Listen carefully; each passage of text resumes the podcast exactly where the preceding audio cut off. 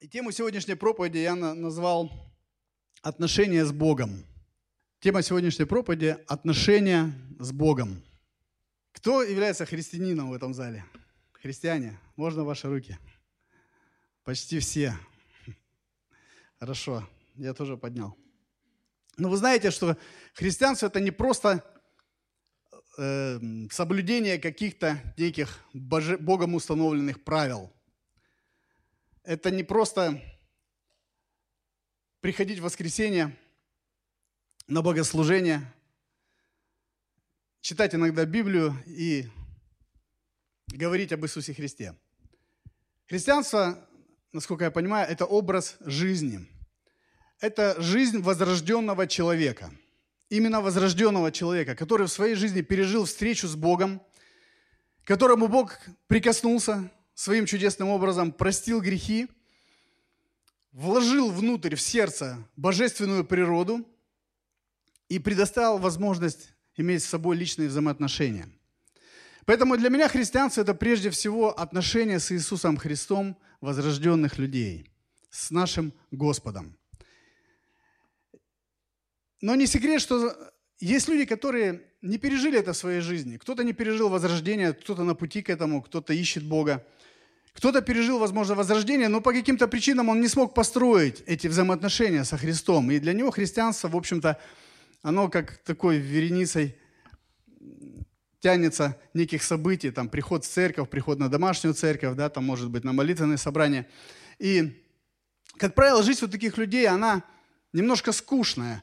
В ней не чувствуются Божьи силы, в ней не чувствуется Божьей природы, в ней, в ней не видно плодов Божьих. И таким людям всегда хочется сказать, послушай, есть нечто большее. Есть нечто большее в христианстве. Это не просто приходить по воскресеньям сюда. Это не просто, вот, просто, не просто приходить э, в церковь. Это иметь личные взаимоотношения с нашим Господом Иисусом Христом. И сегодня у меня звучит простой вопрос. Можем ли мы сегодня найти Бога? Можем ли мы иметь с Ним отношения? Если да, то как? Как людям, которые по каким-то причинам не смогли построить с ним взаимоотношения, как их построить? Потому что если сам Бог предлагает эти отношения, ну согласитесь, глупо отказываться, правда? Сам Бог, великий, святой и благословенный Бог. И эта проповедь сегодня именно фокусируется на нескольких практических библейских истинах, которые позволят верующим людям, верующему, человеку установить эти отношения – и первое место Писания, которое я хотел бы предложить вам открыть, это Новый Завет, книга «Деяний святых апостолов», 17, 17 глава, с 22 по 28 стих. Деяния 17, 17 глава, с 22 по 28 стих. «И став Павел среди Ариапага, сказал, «Афиняне, по всему вижу я, что вы как бы особенно набожны, ибо, проходя и осматривая ваши святыни, я нашел и жертвенник – на котором написано «неведомому Богу». Сего-то, которого вы не знаете, чтите, я проповедую вам. Бог, сотворивший мир и все, что в нем, Он, будучи Господом неба и земли, не в рукотворенных храмах живет и не требует служения рук человеческих, как бы имеющий в чем-либо нужду. Сам, дая всему жизнь и дыхание, и все – от одной крови он произвел весь род человеческий для обитания по всему лицу земли, назначив предопределенные времена и пределы их обитанию, дабы они искали Бога, не ощутят ли Его и не найдут ли, хотя Он и недалеко от каждого из нас. Ибо мы им живем и движемся и существуем, как некоторые из ваших стихотворцев говорили, мы Его и род – Известное достаточно место Писания, известная проповедь язычникам апостола Павла. Апостол Павел, продолжая свое путешествие, приходит в город Афин, Афины. Он встречается с иудеями, он зажженный Божьим огнем человек, который хочет всю свою жизнь посвятить тому, чтобы говорить о воскресшем Христе, о пришедшем Мессии. Он встречается с иудеями в синагоге, он также проходит, приходит на базарные площади, встречается с людьми и всем говорит об Иисусе Христе. И вот им заинтересовались э, две группы философов города Афины. Это были эпикурейцы и стойки. Эпикурейцы э, – это люди, чья философия говорила о том, что живи как хочешь, получи максимум удовольствия и максимально избегай дискомфорта и боли в своей жизни. Ну, живи по полной. Я думаю, что многие сегодня имеют такую философию жизненную, даже в наше современное время, правда? Как часто говорим, моя жизнь, моя, моя жизнь, мои правила, один раз живем и так далее. Стойки, наоборот, по их мнению, смысл жизни заключался в том, чтобы сформировать себе полное безразличие к боли и к удовольствиям. И они, вот эти две группы философские, они постоянно спорили между собой. Вот. Но тут, когда появился апостол Павел, они, объединившись вместе, взяли апостола Павла и пригласили его в Ариапак. Ариапак – это было место, где в городе Афины люди приходили именно э, пофилософствовать. Пофилософствовать, по, поспорить, послушать какие-то новые учения. И вот эти, эти философы пригласили, значит, апостола Павла туда, и они э, попросили его озвучить, что же ты там говоришь, о чем же ты хочешь сказать. И вот эта знаменитая проповедь, посвященная именно Э, язычникам. Мы часть ее прочитали, как апостол Павел говорил. Первое, что мы можем видеть в этом тексте, так это то, что как апостол Павел мастерски просто использует то, что он видел, ходя по этому городу, он видел, рассматривал, написано, святыни разные. Вообще город был очень такой идолопоклоннический. Много было идолов различным богам – если там выше читать, мы видим, что апостол Павел аж возмутился, да, когда пришел туда, его аж просто вот, его дух возмутился, настолько много разных было идолов. И он увидел этого, э, значит, э, статую неведомому Богу. И он это использует для того, чтобы именно заявить о том, что, в общем-то, я не, не принес ничего нового. Я пришел именно рассказать вам о том Боге, которого вы поклоняетесь, сами этого не зная. Я просто хочу вас познакомить с Ним. Это именно тот самый главный Бог, Создатель неба и земли. Это живой Бог. Вот. Но не об этом мы сейчас, не хотелось бы мне на этом, э, в данной проповеди э, фокус держать. Э, второе, что мы видим в, в этом месте Писания, что Бог определил или назначил времена и пределы моего и вашего обитания здесь, на земле, и вложил свое очень важное суверенное задание или потребность человека. 27 стих читаем. Какое задание? Какую потребность Бог? О какой потребности апостол Павел проповедовал? Какую потребность Господь вложил в человека? 27 стих. «Дабы они искали Бога, не ощутят ли Его и не найдут ли, хотя Он и недалеко от каждого из нас» дабы они, то есть Бог создал людей. Апостол Павел говорит, послушайте, есть Бог, который все сотворил. Вы поклоняетесь много богам, а я говорю о Боге, который все сотворил, который всему положил свои пределы, пределы обитания, время обитания. Так вот этот самый Бог, Он определил, чтобы мы искали Бога. Не ощутят ли Его, и не, найд... не, не, ощутим ли мы Его, и не найдем ли. И неважно, понимаем мы это или нет, но так определил Господь. Об этом нам говорит Священное Писание. Вывод, который первый хочу я сделать, звучит так. Господь определил, чтобы люди искали Бога. Сам Бог определил, чтобы мы искали Его.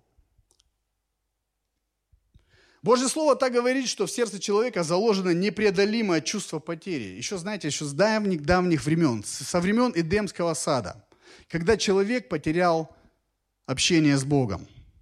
Когда-то было все сотворено очень хорошо. Творец создал все условия для человека, поместил его в Эдемский сад. Все было отлично, все было здорово, пока не, грех не разделил человека с Богом. И Богу пришлось выгнать человека. Бог, Бог потерял человека, а человек потерял Бога. Грех разделил их из-за непослушания, из-за неповиновения Божьей воли. И сегодня, по, по сей день, мы можем видеть это, проявление этого. Когда люди они сами не могут идентифицировать себя, кто они, для чего они пришли в этот мир. Большинство гонятся за успехом, за славой, за какими-то достижениями, но в итоге это не насыщает человека, и человек приходит к некой пустоте. Свидетельство тому много людей, которые ушли из жизни по доброй воле, находясь в определенно по человеческим меркам в знатном положении. Имея деньги, имея славу, имея все, казалось бы, что тебе не хватало – он берет и уходит из этой жизни, имея на счету миллионы долларов, о которых только многие мечтают. Внутренняя пустота. Внутренняя пустота, которая образовалась в результате грехопадения, которую может заполнить только Бог, которую может только Бог насытить человека. Поэтому Бог и сказал, что его повеление было в том, чтобы мы искали Его. Потому что Бог знает и понимает, насколько мы нуждаемся, как творение в своем Творце. Каждый из нас. Абсолютно. Человек не может быть в жизни удовлетворен, не имея этой связи близкой с Творцом. Это невозможно. Можно на какое-то время просто прикрыть эту пустоту, чем-то заняться, на, на что-то перевести свой взгляд, чем-то увлечься, порадоваться чему-то. Но все это не насыщает. Все это приводит к тому, что человек все равно треб... человеку требуется нечто большее. И люди интуитивно, они пытаются искать, пытаются со времен Адама и Евы найти, что же, что мне не хватает, почему так вот в моей жизни складывается, что вроде бы все есть, а чего-то не хватает, какая-то пустота, что-то внутри тяготит их. Человеку не хватает Бога. И как красной нитью через все Писание пролегает одна мысль. Человек должен искать. Человек должен искать. Искать. Когда-то Бог в Ветхом Завете, Он являлся народу. И помните встречу народа у горы Синай. Бог очень мощно по человеческим меркам заявил о себе. Он назначил встречу. И люди готовились к этой встрече. Они вымыли все одежды. Они должны были, мужчины не должны были три дня прикасаться к своим женам.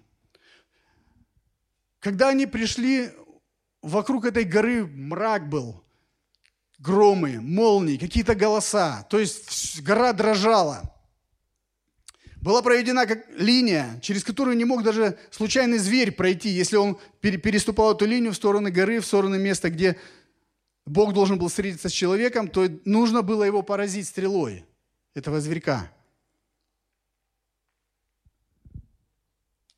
И люди боялись, люди в трепете были. Помните, народ сказал, Моисей, иди ты разговаривай.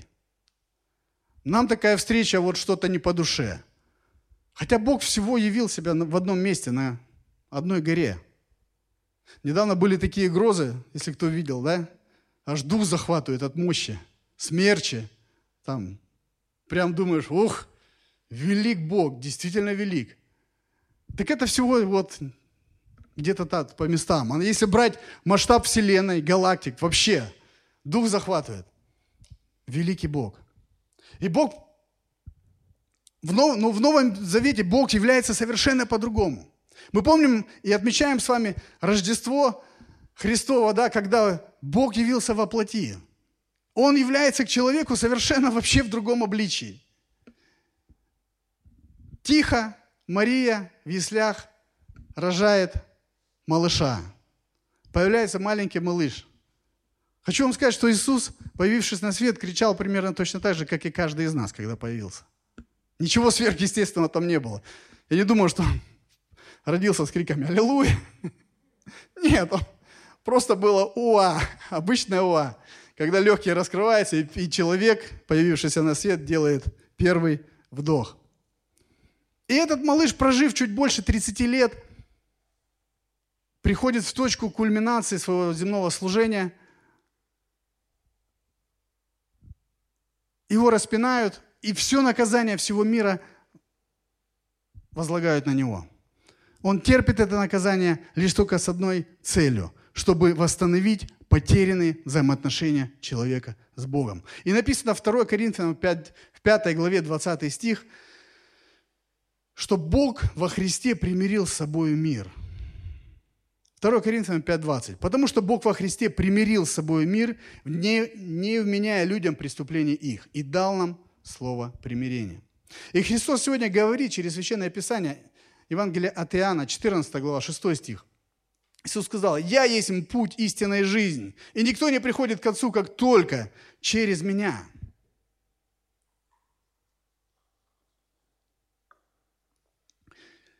Путь сегодня Богу Отцу открыт. Уже две тысячи лет как прошло, как открыт. И Бог хочет восстановить взаимоотношения. По сути, Он восстановил шаг за человеком. И сегодня каждый, кто верит и исповедует Иисуса Господом, возрождается для новой жизни, и он имеет возможность иметь эти близкие, удивительные взаимоотношения с Богом. Вообще удивительный момент рождения свыше, когда происходит. Это не просто человек пришел и сказал, Господи, прости, я вот теперь в Тебя верю, войди в мою жизнь. В этот момент Божья природа приходит в сердце человека. В этот момент, как при рождении физического младенца, ему передаются ген, ген, э, гены его отца, какие-то привычки, какие-то даже... Вот смотришь на детей, они так похожи в некоторых вещах, да, делают точно так же, как их папа или мамы. Вот. И это интересно за этим наблюдать. Генетика вообще великая вещь.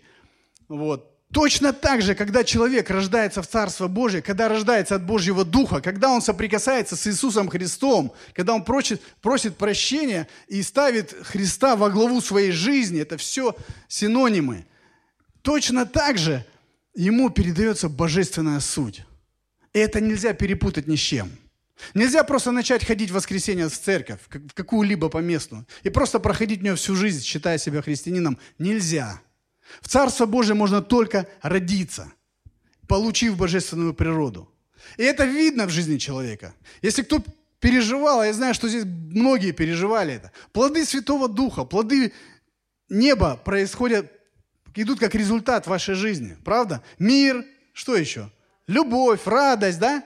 Долготерпение. Все плоды Духа начинают откуда-то появляться.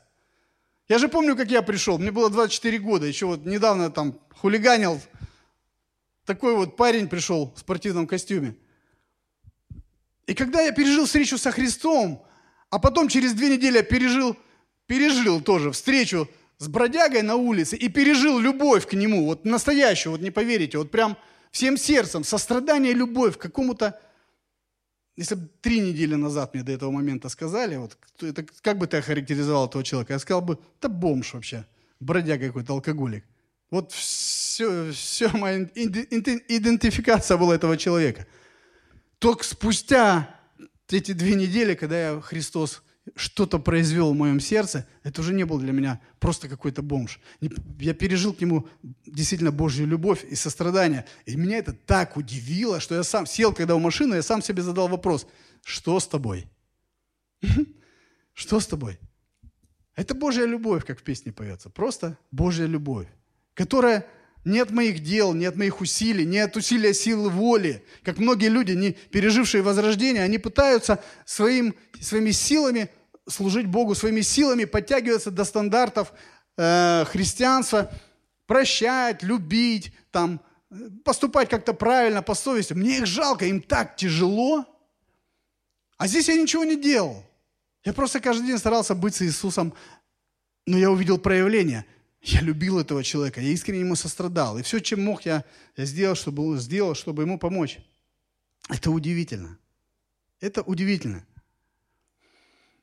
Божье Слово учит нас, чтобы мы возрастали в познании Бога. Это происходит через э, то, что мы ищем Его лица, то, что мы строим с Ним взаимоотношения. Были такие персонажи в Новом Завете, это волхвы с Востока, они тоже искали Иисуса, помните? И богословы говорят, знаете, что а, э, на поиск Христа, на поиск этого младенца, на поиск этого родившегося царя почти около двух лет ушло у них. Вообще удивительные персонажи э, Библии.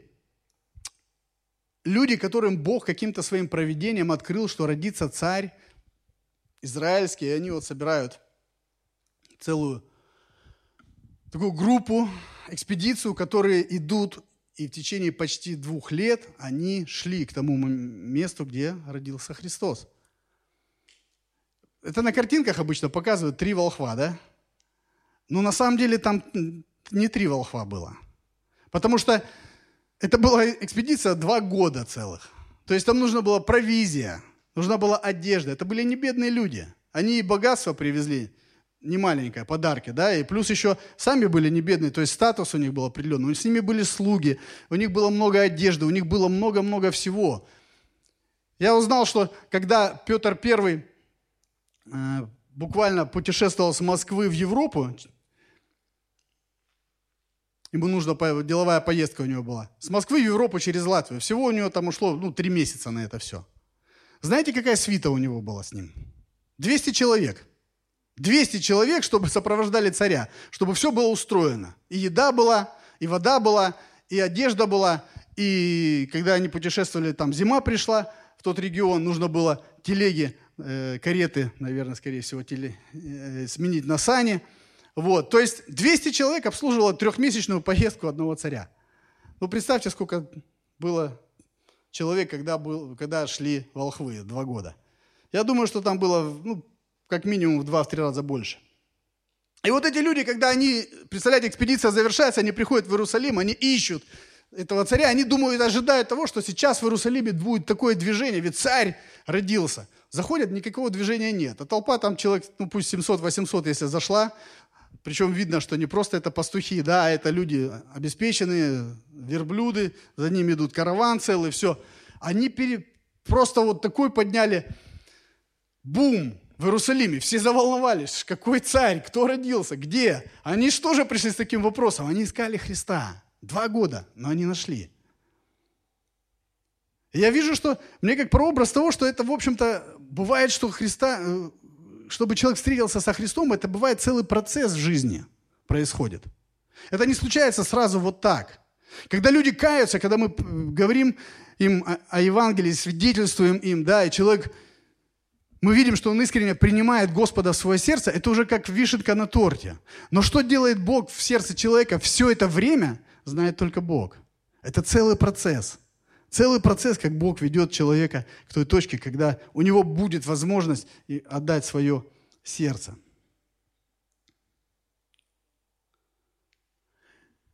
Человеку нужен Бог.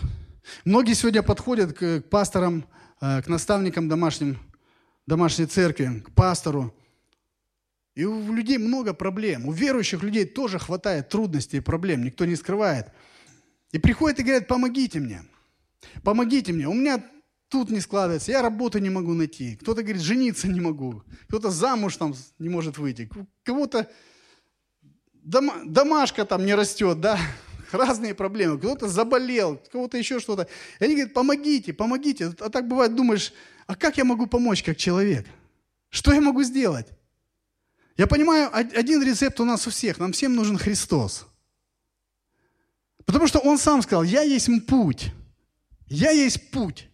Для меня когда-то это взорвало меня. Мне как откровение мое личное было. Господи, говорю, ты есть путь с любой ситуации. С любой абсолютно. И человеку в любой ситуации нужен Христос, особенно в трудной. Не нужно рассчитывать на другого человека, потому что всегда это приведет к провалу. Но когда рассчитываешь именно на Бога, бывает Бог, вы замечали, наверное, да, убирает вообще все подпорки какие-то. Абсолютно. И ты думаешь, ну вот. Это как у меня вчера, думаю, позвоню пастору, что-то проповедь не ладится, думаю, позвоню. Думаю, за помощью. Звоню, он сбрасывает, пишет, перезвоню.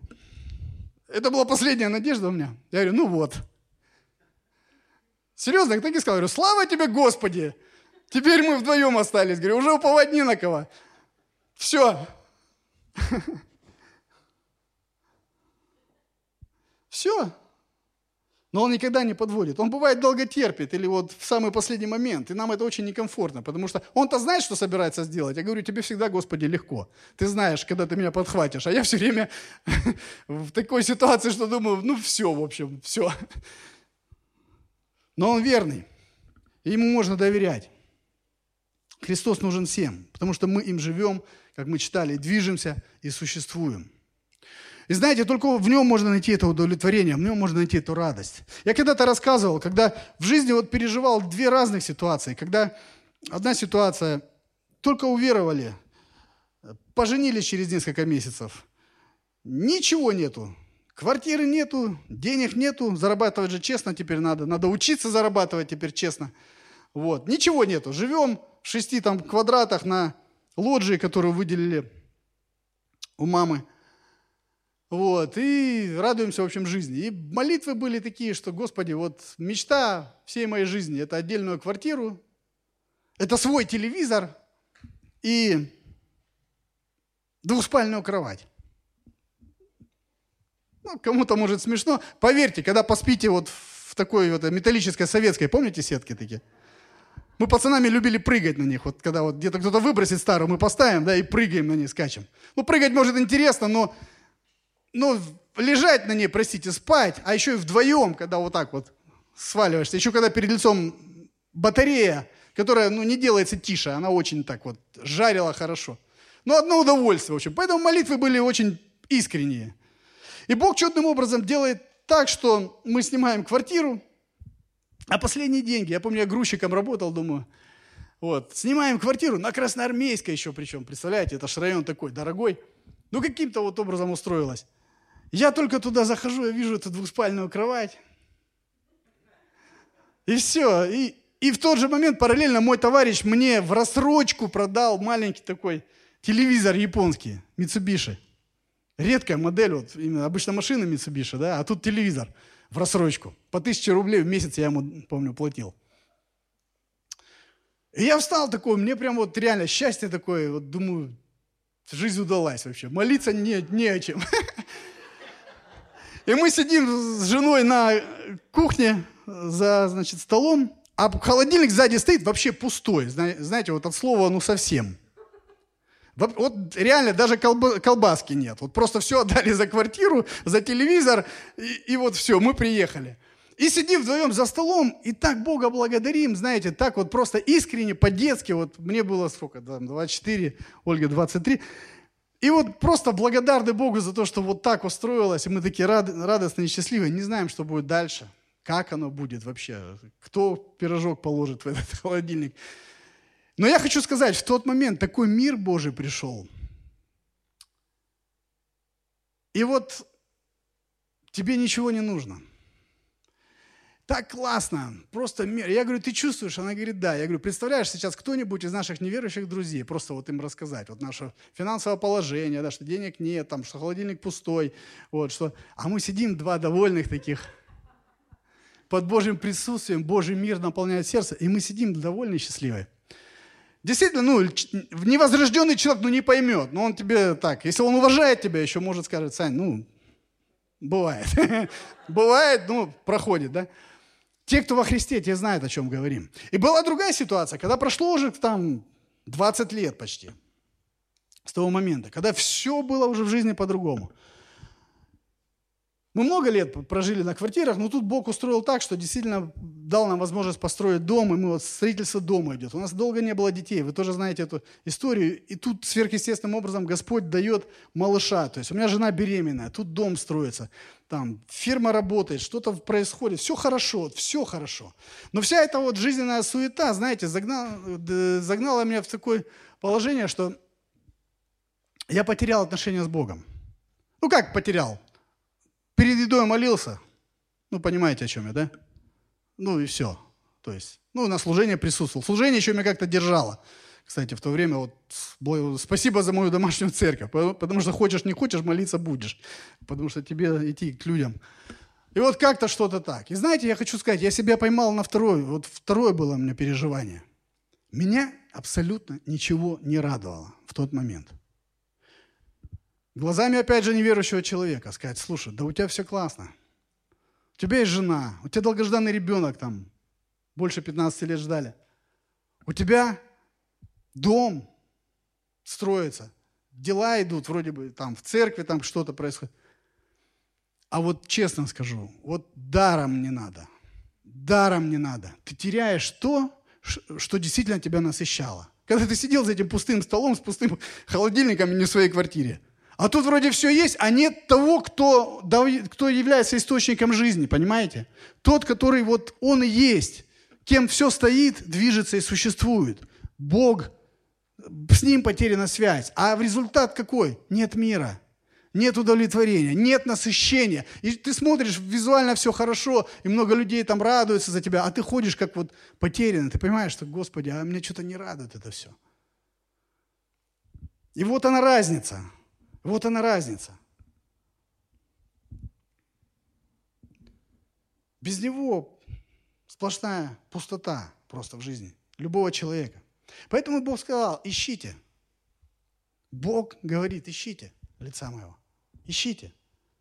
Я нужен вам. Как происходит поиск Бога? Волхвы шли два года. Такая история. Два года люди шли. Вообще удивительно. Они вообще Христа не знали. Они не были возрождены. Они не были даже иудеями. Это вообще посторон... из другого вообще народа люди. Но каким-то образом вот им открылось, и они пошли. Два года. Они шли по ночам, потому что они шли за звездой. А звезду можно видеть когда? Днем ее не увидишь, правда? Вот. Они по ночам шли. Два года по ночам идти. Ну, представляете? Тяжело. Сбой всех программ в человеческом организме. Но они шли и дошли. Это прообраз того, как люди, они просто доверились Божьему проведению.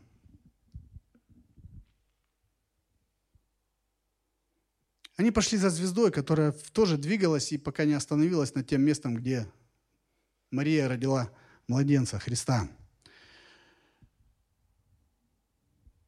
И сегодня люди многие тоже в поисках Бога, они думают, что они найдут его где-то в каком-то, может быть, храме, может быть, в каком-то святом месте.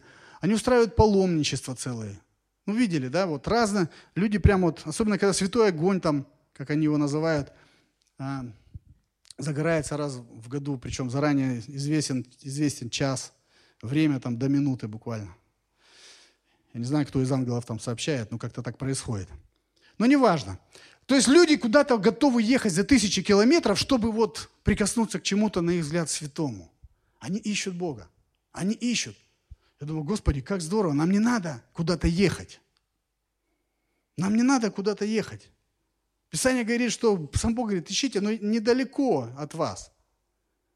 Дабы они искали Бога, да, деяние наша, наша глава, дабы они искали Бога, не ощутят ли его, не найдут ли его, хотя он и недалеко от каждого из нас – не надо никуда ехать. С какие-то специальные конференции, там, инкаунтеры, еще что-то. Бог недалеко от нас. Он недалеко от нас. Мы можем прийти ко Христу только в собственном сердце, в собственной жизни. Может быть, это в тайной комнате или где-то, где-то, где состоится этот разговор, где соприкоснется сердце Божье и сердце наше. Все. Потому что нельзя нам сказать, вот человеку дать адрес, знаешь, Бог там. Ну нет такого, Бог вездесущий, да? Мы не можем сказать, идите туда, и Бог там, вы его найдете. Бог там или Бог там. Псалмопевец в 138 псалме вообще говорит, с 8 по 10 стих, Псалом 138. «Куда пойду от Духа Твоего? И от лица Твоего куда убегу?» Это он к Богу обращается. «Взойду на, ли на небо?» Ты там. «Сойду ли в преисподнюю?» И там ты. Возьму ли крылья зари и переселюсь на край моря, и там рука твоя поведет меня, и удержит меня десница твоя. То есть, если, если сообщить адрес Бога, этого адреса нет. Бог везде. И Он недалеко от нас. И Он желает иметь взаимоотношения с людьми. Но для тех, кто еще не возрожден, кто Христа в сердце не принял, для них первая задача это, – это преклонить свое колени, колени своего сердца и раскаяться, исповедать грехи перед Господом и поставить его на первое место. И это будет начало пути человека с Богом. Для тех, кто уже пережил эту встречу, для них это другое место, их тайная комната, где каждый из них может, каждый из нас может встретиться с воскресшим Христом и встречаться каждый день. И встречаться каждый день. Это наш выбор. Сегодня весь мир, он делится, знаете, на две половины. Одни люди, как Помните, вот со Христом висели два разбойника, один по правую, другой по левую руку. Удивительно. Оба мерзкие люди по человеческим стандартам. Оба достойны высшей меры наказания. Но один говорил, что какой Бог? Кто? Вот это Бог на Христа указывал. Какой же он Бог? Он такой же, как и мы, висит. Если Бог, то пусть сам сойдет и нам поможет. А второй говорит, Господи, помяни меня. Да? Когда встретишься. Когда уйдешь на небо. И Иисус ему говорит, ныне же будешь со мной в раю. Два человека. Один говорит, какой Бог, второй говорит, помяни меня. Это территория сердца. Это территория сердца. Бога можно найти. И Он сам расположен, чтобы человек его нашел. Знаете, есть, недавно слушал одну историю, вы, многие, может быть, знаете ее, как один человек обратился ко Христу. Имя его Ники Круз. Кто-нибудь слышал, наверное, да? Знаменитый фильм есть христианский «Крест и нож». Очень известная история, очень интересная. Если кто-то не смотрел, посмотрите. Это старый фильм, он без супер каких-то эффектов, без, может быть, какого-то экшена, как сегодня привыкли. Но это классный фильм. Это хороший фильм. Это реальные события, которые были в те времена. В Америка была, как у нас в 90-х было, так вот у них в тех там, я не знаю, 70-х, наверное, 60-х даже. Вот. Э, было много мафий, масса вот этих банд, которые просто вот зверствовали, зверствовали, зверствовали. И история этого парня, Ники Круз его звали. Вы знаете, я худшей судьбы, наверное, не слышал. В том смысле, что этот человек рос в ужасных условиях. Его мама была сатанисткой, ведьмой, причем известной достаточно в своем э, районе. Она никогда не говорила слов любви своему ребенку, когда он родился. Она только и делала, что его проклинала, говорила, что ты исчадие ада, ты сын дьявола. Вот. Она била его, причем била его до потери сознания. Можете представить себе? То есть этот человек, мальчик, рос в таких условиях, что он никогда не, не видел проявления любви. Никогда вообще. То есть дьявол как будто бы вот невидимыми руками формировал из него машину для убийства, для своих осуществления своих планов.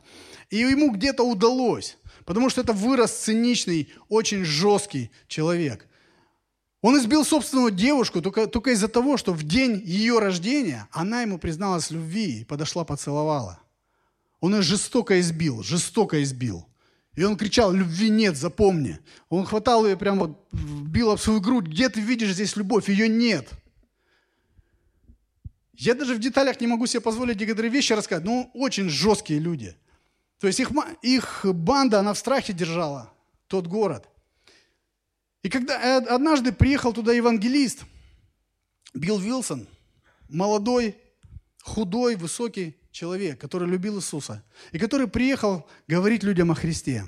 И он проповедовал этому, он уже был главарем банды, Ники Круз, и он ему проповедовал раз, и два, и однажды тот сказал, послушай, когда этот имея дерзновение, пришел к нему домой, постучался и начал опять что-то говорить о Христе, тут сказал, если ты хоть еще раз сюда придешь, я тебя просто изрублю на тысячи кусочков.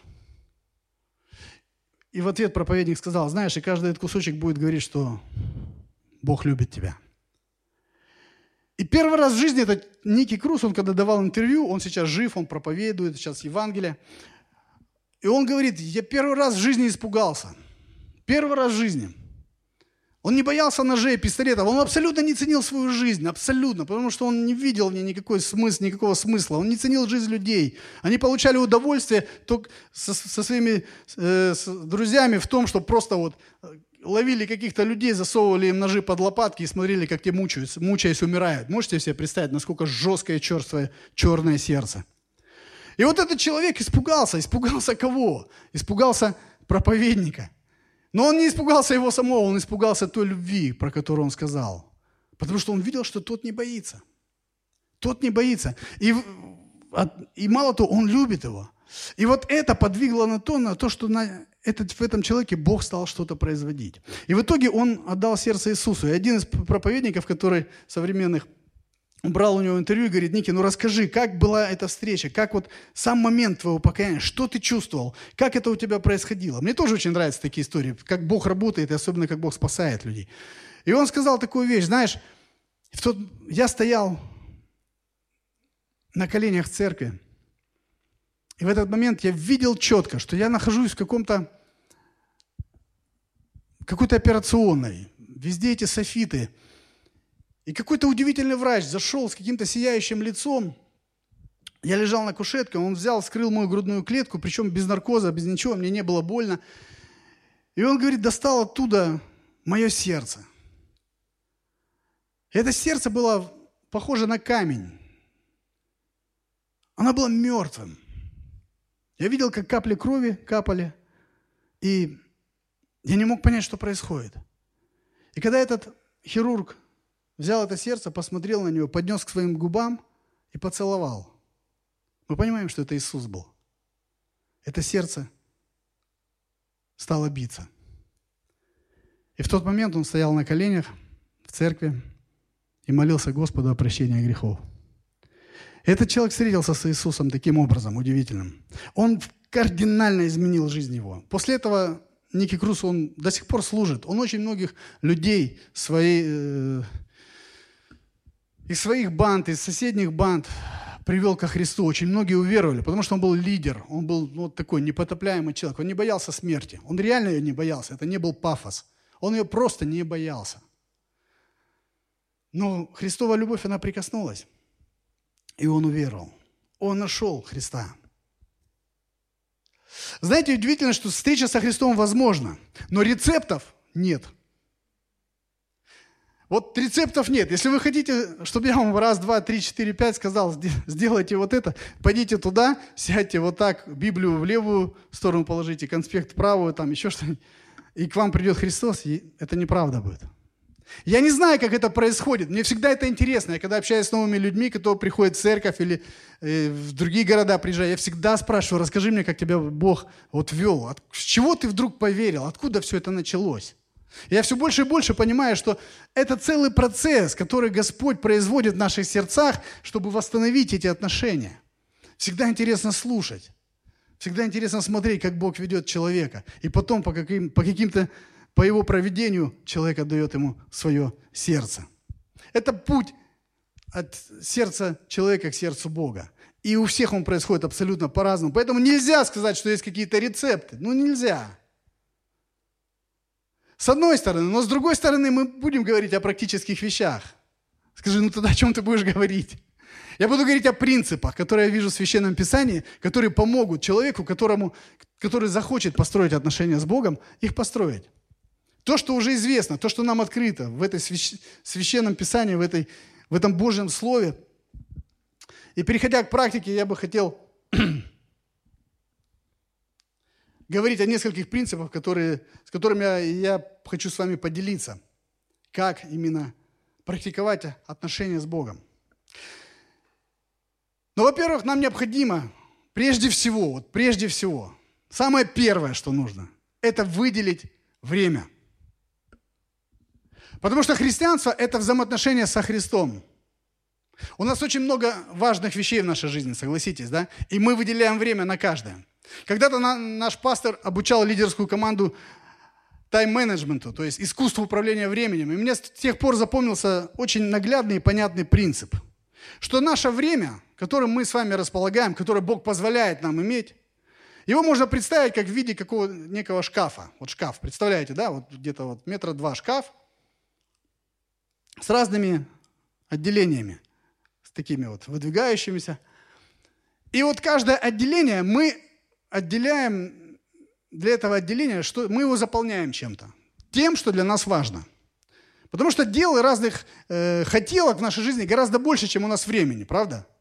И с одной стороны, не вопрос недостатки времени, а вопрос именно в том, что какие приоритеты стоят, и вопрос в умении упра- управить этим временем. Так вот, я за то, чтобы каждый из нас имел именно личное время с Богом. Личное время с Богом. Как бы это банально ни звучало, но это принципиальный вопрос.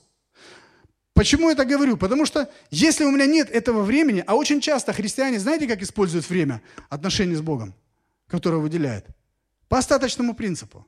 То есть сделал все свои дела, там, и на фитнес сходил, и к друзьям сходил, везде все, все везде был, все сделал. А, ну осталось там пять минут. Устал так все. Ну, надо же помолиться ж. Совесть гложет, надо же помолиться. Я вообще не верю, вот, что это именно то, что Бог определял, определил человеку. Вот это надо помолиться. Представляете, если вы в браке со своей женой уже там лет 20, 30, при большей крепости 50. И, ой, надо же с ней поговорить, вот это вот. Ну, как оно, да? Разве может быть так вот? Ну вот, да, да и 10 лет не протянет. Какие 10? Меньше. Если нет этой вот искры, тяги друг к другу, как можно вообще столько вместе прожить? Я не знаю, может быть, под только религиозным страхом каким-то. Кто-то, может, напугал, сказал, в ад попадешь, если там разведешься. Нет. Бог за то, чтобы имели, были отношения. И вот первое, что нам нужно, это именно определить вот эту ячейку в нашей жизни этот выделить именно время для того, чтобы посвятить это время взаимоотношениям с Богом. Я за 20 с небольшим лет своей жизни, я вам могу сказать точно, если этого времени нет вот в вашей жизни, четкого, то будет вот шатка-валка, вот так. Это не приоритет для нас, если быть честным. Это для меня не приоритет. Сказать, Иисус, ты для меня не приоритет, это как-то аж язык не поворачивается, правда? Но дела наши говорят об этом. Если у нас нет времени, которое мы выделяем, чтобы побыть со своим Творцом, пообщаться, поговорить, это для нас не приоритет, и нужно быть честным. Нужно начать с того, что просто обнулиться, покаяться и сказать, Господи, прости, обнаглел. Вообще, Ты тот, который дал мне жизнь. Хожу по Твоей земле, Твоим воздухом дышу, Твоими талантами, способностями, которые Ты вложил, зарабатываю, прославляюсь там, не знаю, имею круг влияния какого-то. Все благодаря Тебе, а вот на Тебя у меня время не нашлось. Надо быть честным. Ну, к честности мы и к искренности мы еще подойдем. Но первое, что я хотел сказать, что нам необходимо выделить время для общения с Богом. И это должен быть наш приоритет. Потому что главные вещи должны оставаться в нашей жизни какими? Главными. Все банально и просто. Но просто я хотел бы, чтобы это освежи, освежить в сердце нашем. Потому что это основа всего. Это фундамент всего нашего христианства, по сути. Смотрите, как поступал Иисус. Евангелие от Марка, 1 глава, 35 стих. «А утром, встав весьма рано, вышел и удалился в пустынное место, и там молился». Вот Иисус поступал так. Утром встал весьма рано. Кому-то удобно утром молиться, кто-то днем, кто-то вечером. Это дело каждого. Мне кажется, все-таки есть некая мудрость, потому что я смотрю, большая часть святых и праведных людей утром проводили время с Богом лучшее, первое и лучшее, да, вот как мы почитаем Господа. Первое и лучшее. Утром рано встал, как Христос. Хотя он и ночью, мы читаем, пошел помолиться, и вообще всю ночь оставался, да, по-разному бывало. Но утро это вот, тем более сейчас, когда лето, утром встаешь, ты видишь всю красоту, что происходит вокруг. Птицы поют, солнце встает, да? Ну, может, какое-то утро там в 12 начинается, но я вам открою секрет. Если вы в 5 или в 6 утра встанете, просто вот Потрясающие виды. Тем более мы здесь живем, горы, море. Классно. Спасибо. Не, просто иногда, иногда думаешь, один проповедуешь, проповедуешь сам с, с, с Самвелом разговариваешь или с женой. Шучу. Вот. Всегда приятно, когда чувствуешь от, отклик. Любому проповеднику приятно, любому человеку. Мы говорим о том, что нам необходимо выделить время, да? И лучшее время, на мой взгляд, это утро. Потому что это то, что самое-самое-самое. Но, знаете, очень такой сильный секрет, не берите в руки телефон мобильный. Когда проснулись, не берите. Не берите. Какая-то смс какая-то новость там, или вот, вот только туда нырни, и все. Тебя, тебя забрали. Потом ты читаешь даже Библию, и ты понимаешь, что ты глазами в Библии, а мыслями уже на работе или еще где-то. Не берите. Вот нам нужно это время. Потому что много суеты в нашей жизни появляется из-за отсутствия взаимоотношений с Богом. Много глупостей мы с вами делаем. По крайней мере, я могу сказать про себя. Из-за своего «хочу». Не молился, не, не проводил время, не размышлял над этим. Вот хочу и все. Ну, вроде логично все, все. А потом влазишь и «Господи, вытащи меня отсюда». У меня было много раз так. Вот уже готовясь к этой проповеди, Бог свидетель сказал, Господи, не хочу больше. Честно, вот давай вместе как-то вот все решать. Вот пока не дождусь тебя, вот пока не, по, не пойму, благословляешь ли ты это дело, лучше не полезу. Все, не хочу. Слишком много и дорого это все стоит. Влазить туда, куда не надо. А, вот хотел еще поделиться одним очень хорошим, на мой взгляд, принципом узнал. Вот. Это вот жены нам в этом помогут. Принцип следующий. Нет с утра Библии, нет завтрака. Вот все на место ставят сразу. А?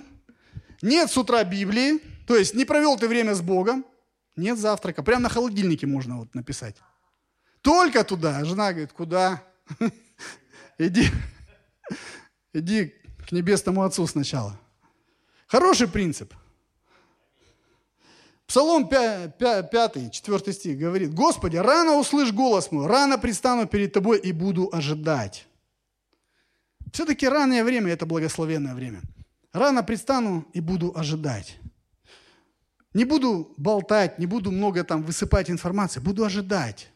Потому что Он Бог, Он может говорить. И отношения с Богом предполагают не только то, что я говорю, а предполагают то, что Он скажет. Второе, нам необходимо специально отведенное место. Тоже не ново, да? То есть, во-первых, нам нужно время, первая проблема. Второе, нам нужно что? Место, где проводить. Но это уж кто где, кто во что гораст, у кого какие есть возможности. Евангелие от Матфея нам рекомендацию дает, 6 глава, 6 стих. Ты же, когда молишься, войди в комнату твою и затвори в дверь твою, помолись Отцу твоему, который в тайне, и Отец твой, видящий тайное, воздаст тебе явно. Ты же, когда молишься, войди в комнату твою. Но я еще буквально пять лет назад мог сказать, Господи, какая комната? Нет у меня ничего. Но это имеется в виду образно, в любом случае. Все равно есть место, которое мы можем облюбовать для того, чтобы выделить, сказать, Господь, это место для Тебя. Я буду здесь с тобой встречаться. Я уже когда-то проповедовал и приводил этот пример, он мне очень нравится. Когда девушка одна, их шесть человек жило в однокомнатной квартире, и она одна была верующая. Но она настолько полюбила Иисуса, настолько ее сердце влекло к Нему, что она каждое утро вставала раньше всех. И ее молитвенное место было на подоконнике за шторкой. Вот это была тайная комната. Поэтому говорить про то, что мне негде там, знаете, ну это ерунда, это неправда. Просто вопрос желания. Если хочешь, будет тысяча возможностей. А вот если не хочешь, или для тебя это не ценно, не обманывайся просто. Это не ценно для тебя. Будь честен лучше сейчас. Лучше сейчас к Богу прийти и покаяться, и сказать, Господи, давай все начнем сначала. Если это не ценно, ну, тысяча отмазок найдется, и сам себя оправдаешь, и поймешь, и простишь, и все будет хорошо. В кавычках. То есть нам нужно время, нам нужно место. Место должно быть тихое, понятно, там, где мы можем, никто нам не будет мешать. Еще принцип, который Иисус сказал, зайди в комнату и затвори за собой дверь. Для меня это означает выключить мобильный телефон, или не брать его вообще, не прикасаться, мы договорились, если с утра, да? Вот. Пройти мимо холодильника и затворить двери своего сердца от потусторонних каких-то забот, проблем, что бы там ни было. Бог выше этого, и Он достоин славы. Он тот, кто может это запросто разобраться с любой проблемой. То есть я должен зайти и спрятаться там, в этом месте, в пустынном. Только ты и Бог, все, больше никого.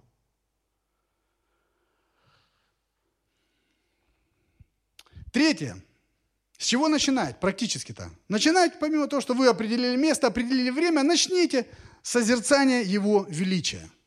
То есть, как это на практике? Смотрите, молитва «Отче наш», все помнят. Мы об этом говорили на молитвенных собраниях, но я повторюсь, потому что это нельзя обойти, это крайне важно. Сам Христос этому учил. Молитва «Отче наш». «Отче наш, сущий на небесах». Да? Сущий на небесах. То есть тот, который живет тот, который творец всего, тот, который все в своей руке держит. Помните, когда-то, когда в Ветхом Завете его спросили, а как ты кто, как мне сказать, кто ты? Он говорит, я есть сущий. У меня всегда аж трепет какой-то возникает при этом, когда ты думаешь, Господи, ты есть сущий, тот, который все в своей руке держит, все галактики, вселенные, все творение тебе поклоняется, кроме упрямого человека. Все миллиарды птиц летают, ни одна не упадет без твоего ведома ты даешь название планетам, ты даешь название звездам, ты все держишь в своей руке. Я есть сущий. И вот начина, начало молитвы, начало отношений с Богом, начало вообще, начал – это созерцать Его величие. Не надо сразу там врываться и говорить, Господи, благослови сегодняшний день. Господи, дай мне вот это, дай мне вот... Да подожди. Осознай, перед кем стоишь прежде всего. Псалом 8, с 4 по 5 стих написано, «Когда взираю я на небеса», псалмопевец говорит, «Когда взираю я на небеса твои», ночью выходишь, смотришь на эти звезды, на это все, все, что величие нам открыто, когда, взирая на небеса твои, дело твоих перстов, на луну и звезды, которые ты поставил, то что есть человек, что ты помнишь его, и сын человеческий, что ты посещаешь его? Он удивляется. Это действительно удивительно. Мы слишком из себя много чего значим. Греховная природа извратила нас. У нас взгляд сбился, у нас настройки сбились. Мы, мы становимся человекоцентричный мир видим вокруг, но это не так. Мир богоцентричный, и прежде, начина... чтобы начать отношения с Богом, нужно осознать, перед кем мы стоим, что Он есть сущий, что Он есть тот, кто вот звезды, небо, все Его. И без Его ведома ничего не происходит. И вы знаете, какую большую пользу это играет нашей душе? Это, на... это нас смиряет. Это нашу душу смиряет. Ты начинаешь понимать.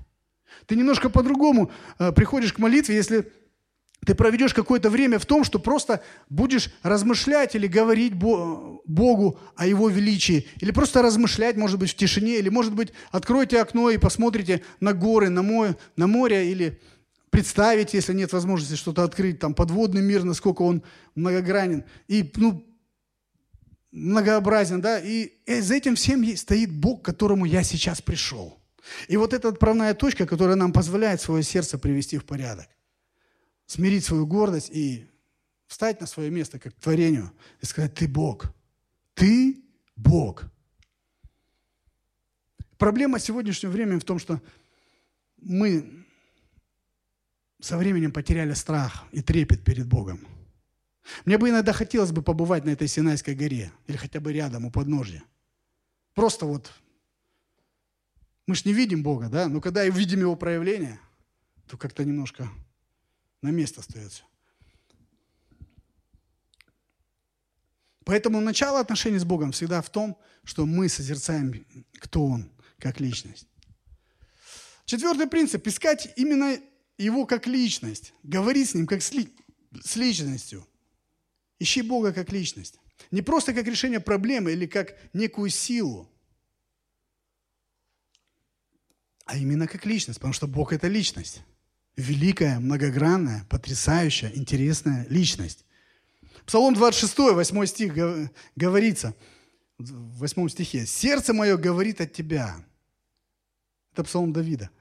«Сердце мое, он говорит Богу, говорит от Тебя, ищите лица моего, и я буду искать лица Твоего, Господи». Это говорит человек, который написал большую часть псалмов. Это говорит человек, который назван другом Богу, который что-то понимал в отношениях с Богом. И он как бы от лица Бога говорит, сердце во мне как бы от тебя говорит, ищите лица, как будто Бог зовет, и так и есть. Ищите лица моего. Он говорит, я буду искать твоего лица, Господи. Когда сначала читаешь, думаешь, Господи, какое лицо? Написано вообще, что не может человек увидеть твоего лица и остаться в живых. Не может. Понятно, что здесь поэтический слог, и ты понимаешь, что искать его лица означает приближаться к нему, насколько возможно. Приближаться к нему, насколько возможно.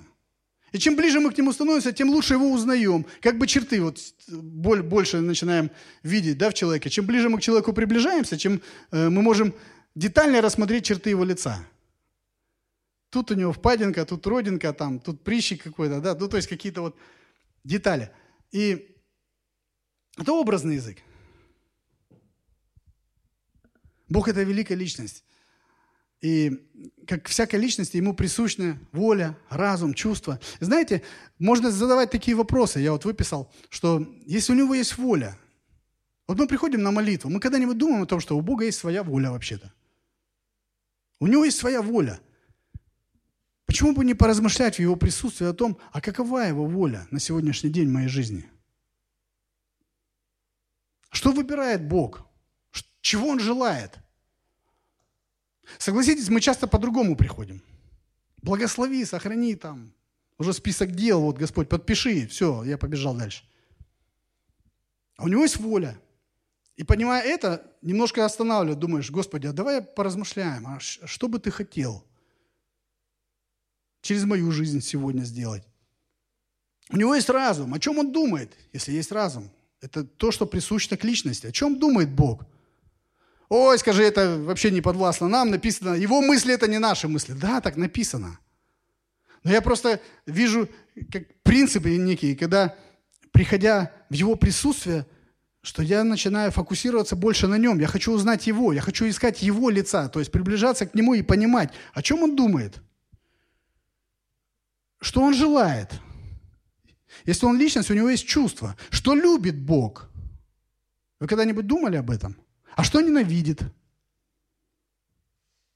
Возьмите просто, в Библии есть ответы на эти вопросы. Выпишите себе свой молитвенный дневник. Что любит Бог?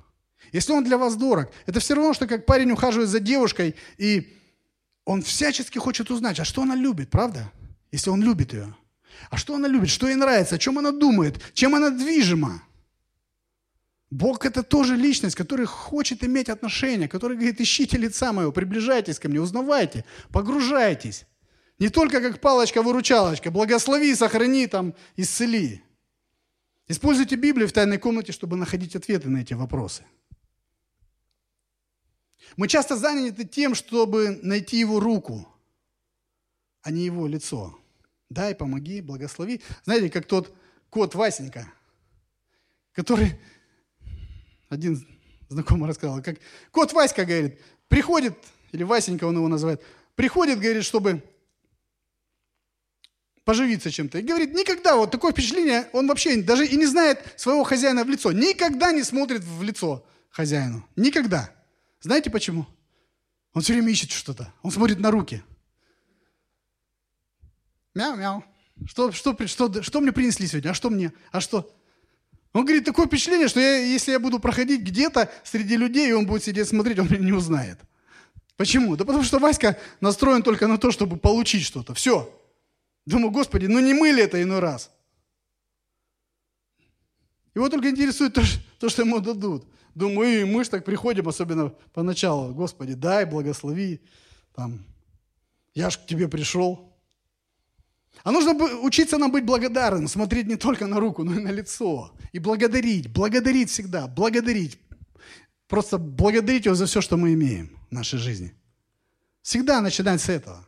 Сначала осознание того, кто такой он, перед кем стою, потом просто благодарность. Опять же, это не какие-то формулы, это просто, ну, бывает, делаешь так вот как-то вот, то, чему тебя научили, шаг первый, шаг второй, шаг третий, а оно как-то не работает. У меня был такой момент, когда я работал на другого человека, у меня был, были ключи от офиса. Я помню, настолько вот от работы перегрелся, я шефу говорю, слушай, езжай, я говорю, останусь с Богом побуду. Что-то я говорю, перегрелся уже, говорят, всего. И я помню, а уже так давненько так не, не было такого, чтобы вот остал, чтобы вот провел время, знаете, какое-то. Все время быстро-быстро там что-то помолишься, где-то что-то почитаешь там и побежал. И дошло до того, что, как обычно, внутри пустота, суета, куча, куча дела, толку мало, да, когда вот суета, пустота. И я помню, я такой начал молиться. Тяжело-то, когда долго не молишься. Начинаешь, думаю, так, ну надо же, наверное, ну, попрошу прощения сначала. Попросил прощения, покаялся. Господи, прости, вот все, не это самый, не прав. Давай дальше. Начинаю, значит, думаю, надо прославить. И хожу, пою какие-то песни, ну, пою я не очень, ну, думаю, ладно пел, пел, в общем, ну вот как пенопластом по стеклу, ничего, в общем. В то время мы еще верили в то, что там, если там молитва не идет, значит, дьявол где-то удержит, давай там дьявола погоняем, дьявола погоняли, там все, ничего не работает. Короче, минут 40, знаете, вот минут 40 я ходил, пытался, вот мой поиск Бога был в этом кабинете. И я реально устал. Вот настолько, когда вот нет благодати его, нет вот э, этой живительной влаги, его присутствия, я устал, сел и просто говорю, Господи, я так устал. Говорю, я даже не понимаю, почему так происходит. И вот это уже началась молитва, я даже сам не понял. И в один момент, знаете, атмосфера поменялась. Божье присутствие пришло. Я думаю, слушай, так просто. Я тут шаг первый, там, шаг второй, прославить, покаяться, провозгласить, прорваться, там, связать всех там, не наших, там, выпустить наших. Все. Все, ничего. А тут просто сел, начал, вообще устал, реально вот устал. Начал разговаривать, смотришь, и, и, и Бог пришел. Да, наверное, скажет, ну, наконец-то, дал мне место хоть. Ну, вот так было.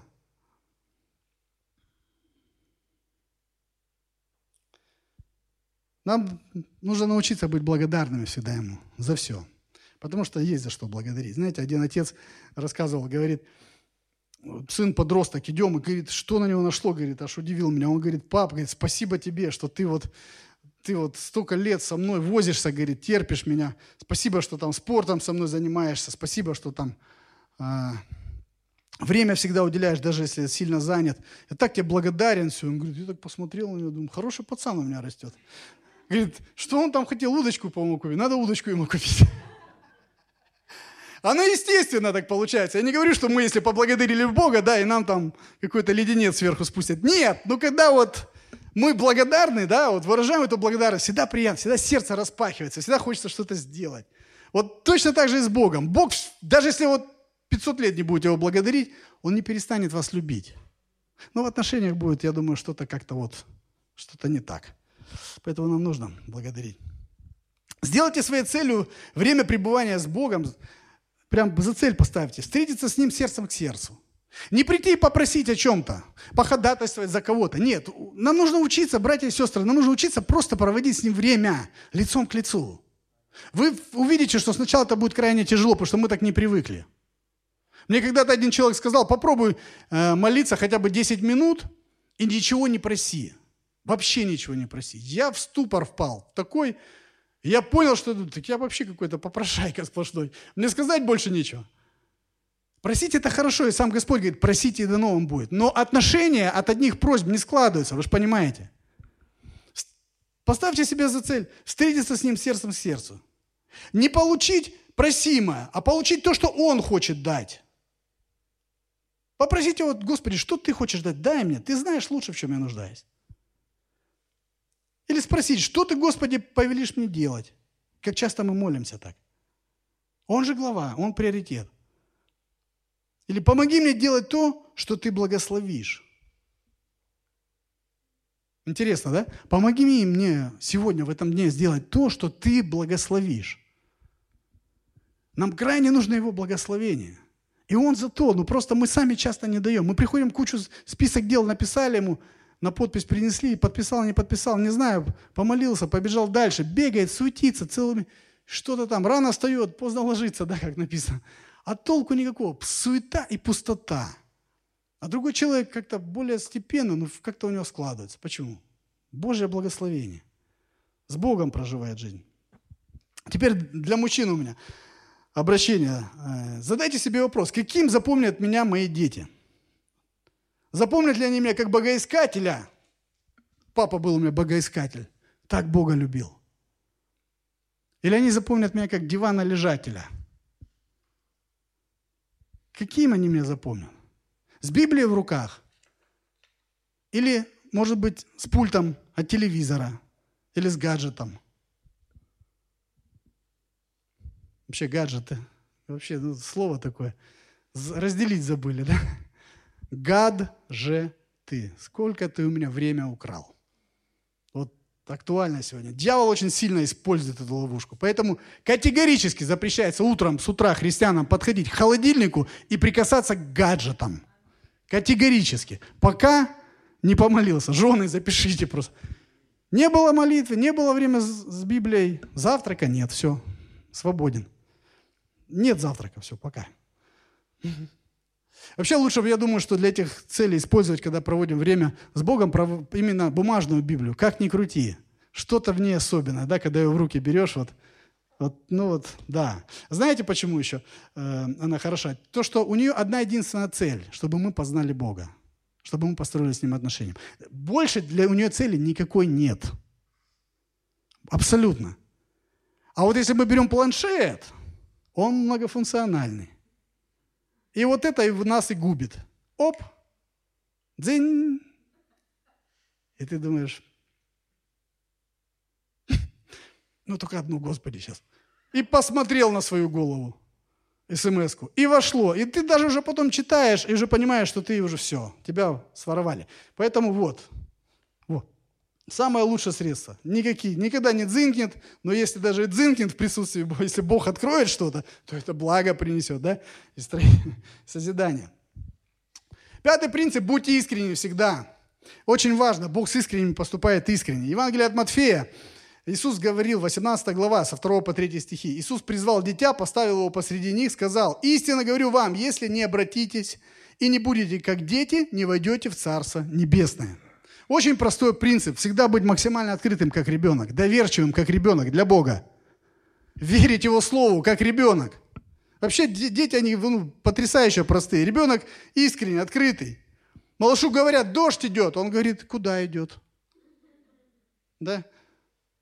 Все, мы тогда ехали, когда у меня отец умер. Я все уже 5-6 дней прошло, и думаю, как же ему сказать? Он так любил деда, думаю, как же ему сказать? Думаю, плакать будешь, как же, как же. Я говорю, все, Семен, говорю, де, дедус, он его дедус назвал, дедус, говорю, ушел на вечность. Он поворачивается на меня, смотрит, он к Иисусу пошел. Я говорю, да. А туда позвонить можно? Класс. Я говорю, нет, позвонить нельзя, но говорю, даст Бог, увидимся. То есть дети простые и искренние. И читая псалмы Давида, ты смотришь иной раз аж ну, негодование какое-то. Он откровенно такие вещи пишет, думаешь, Давид, это ты вообще, ты друг Бога, помазанник Божий, там царь, там такие регали, Бог тебя так слышал. И он там пишет там изливает гнев на своих врагов, там, да чтобы вам зубы там выбили, чтобы там ваша жена вдовой стала, там, та-та-та-та. Думаешь, Господи, вот, думаю, правдивая книга Библия, да, ну могли бы хоть убрать, там, приукрасить. Да нет, специально. Почему? Нам не нужно учиться таким молитвам. Нам нужно понять одну простую вещь. Давид был максимально искренний. И Бог это ценил. Он приходил и разворачивал свое сердце. Вот если он гневался, он гневался. Потому что иногда как-то слышишь молитвы христиан, они как песенку поют какую-то, такую, все так блаженненько, так все так с переливами. Вообще ангел, слушай, проходишь случайно мимо двери его там общежития и слышишь там громы молнии на жену с, с этим, с ребенком там спускает, такой там лев из колена, не пойми какого там, просто, да? А на молитве там, ну просто вообще так. Ну это лицемерие. Я верю, что мы должны быть максимально открыты перед своим Творцом. Мы мы можем говорить с ним обо всем, поймите. Да, он все знает, но мы, можем, мы должны учиться открывать свое сердце, мы должны учиться говорить ему о, вот, о наших э, трудностях, о наших мечтах, о, о наших похотях, с которыми э, мы боремся, какими-то искушениями проходим. Не надо это скрывать. Лучше, наоборот, вытащить, раскрыть. Пусть Божий свет туда придет. Лучше покаяться, попросить помощи. Лучше открыть свое сердце и, и идти туда, куда он поведет, а не просто пытаться там религиозную маску сделать. Все равно, ну, ну уж перед Богом маску делать, ну я не знаю, ну глупее удовольствия не придумаешь. Нам нужно быть максимально открытым и искренним. И последний принцип, конечно, это постоянство. Послание к Колоссянам, 4 глава, 2 стих написано. «Будьте постоянны в молитве, бодрствуя в ней с благодарением». Быть постоянным, это, ну, согласитесь, это непросто. Нас, нас, для нас вот это самое сложное. Мы сегодня загораемся, сейчас служение пройдет, мы помолимся, примем решение. Господи, буду искать Твоего лица. Завтра там в 5 утра встаю, завтра. Приходит завтра, да? Ну, еще встал как, как по инерции, второй день, а пятый день, десятый, вот уже сложно. Вот. Хотя есть вещи, которые постоянны у нас, и как-то вошли в, в норму, ничего, да? Мы... Самая протоптанная дорожка в доме какая? Откуда? Холодильнику. От кровати к холодильнику. Да? Никто ж не, смущ, никого ж не смущает, что там перед тем, как если бы тебе родиться на эту землю, тебе бы сказали, ты знаешь, тебе придется три раза в день кушать. Мало того, тебе нужно купить продукты, приготовить, покушать, там еще потом помыть посуду после этого. Там, то... Не, нормально все, три раза в день.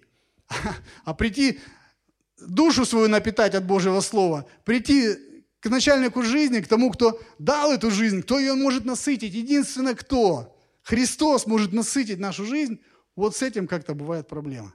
Но нам нужно учиться, друзья, постоянству, как ни крути. Потому что ну, нельзя так, когда как тревога, так и до Бога, да? Как-то вот так неправильно. Иной раз Богу не остается другого выбора, как просто нам предоставить тревогу, чтобы хоть пообщаться со своими любимыми детьми. Или как одну сестричку спросил ее пастор, как у тебя отношения с Богом? Ответ поразительный был. Примерно так, пастор. Зажала, прибежала. Попустила, убежала. Вроде смешно, а думаешь, и не смешно. Потому что, ну, это не отношения. Конечно, он выручит. Конечно, он часто вот просто милует нас, вот как детей, как, как тех, кого любит. Вот, или действительно просто вот ждет, бывает, годами многих. Как помните, отец ждал блудного сына. Сколько? Характер Бога описан. Сколько лет прошло, отец выглядывал. Так и Бог очень часто смотрит, ждет. В этом прелесть. Может, с одной стороны, думаешь, задай себе вопрос, может, ваше христианство уже совсем коптит, там, и давно не было этих близких отношений, не было времени, что можно было провести с Богом, не было по каким-то там причинам возможности и так далее. Но я вам хочу сказать, знаете, это, это плохо. Это всегда обычно плохо заканчивается. Но благая весть в том, что Бог ждет в тайной комнате. Написано Бог, который в тайне. Видящий тайны Он воздает явно.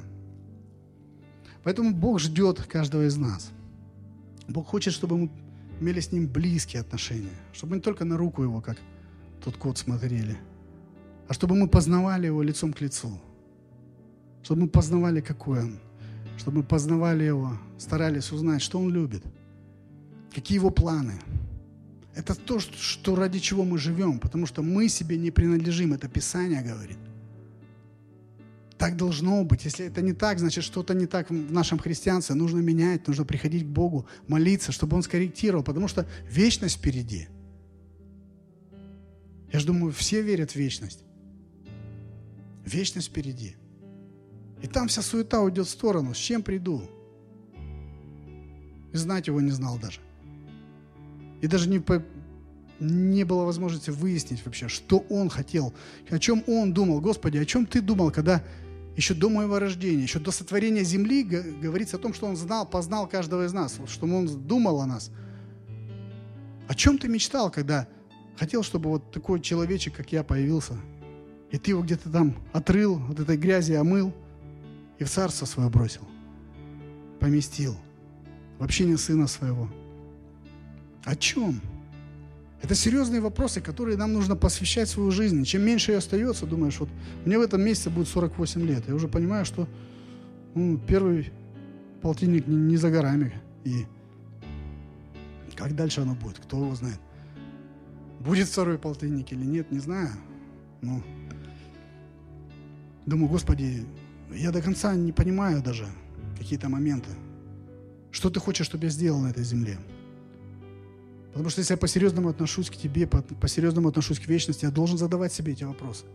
И я должен бежать в эту тайную комнату, где я могу укрыться, где меня всегда любят и ждут, где всегда меня поддержат, утешат, напитают. Как бы трудно ни было, какие бы я обстоятельства не попадал в своей жизни, Бог сильнее и выше всех обстоятельств. Написано имя Господа, как крепкая башня. Праведник входит в нее, там он в ней безопасен.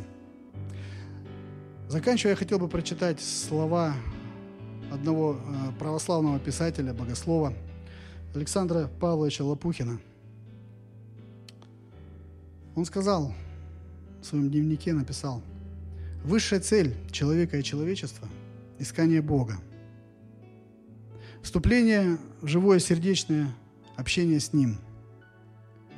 Для чего дарованы человеку не только такие верные руководства, как Слово Божие, но и собственные внутренние указания и влечения. От едва уловимых и осязаемых до самых надежных и очевидных, объясняющихся столь непосредственную близостью божества каждому из нас. Высшая цель человечества и человека – это искание Бога, вступление с Ним в живые сердечные отношения. Давайте поднимемся и придем в этой молитве к Богу, я не могу знать, у кого какие отношения с ним, есть ли они вообще. Но я точно могу знать, что Бог сегодня протягивает руку каждому человеку.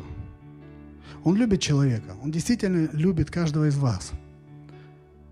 Если вы никогда не переживали Иисуса Христа, не принимали Его в свое сердце, вам нужно покаяться, вам нужно поставить Его во главу своей жизни.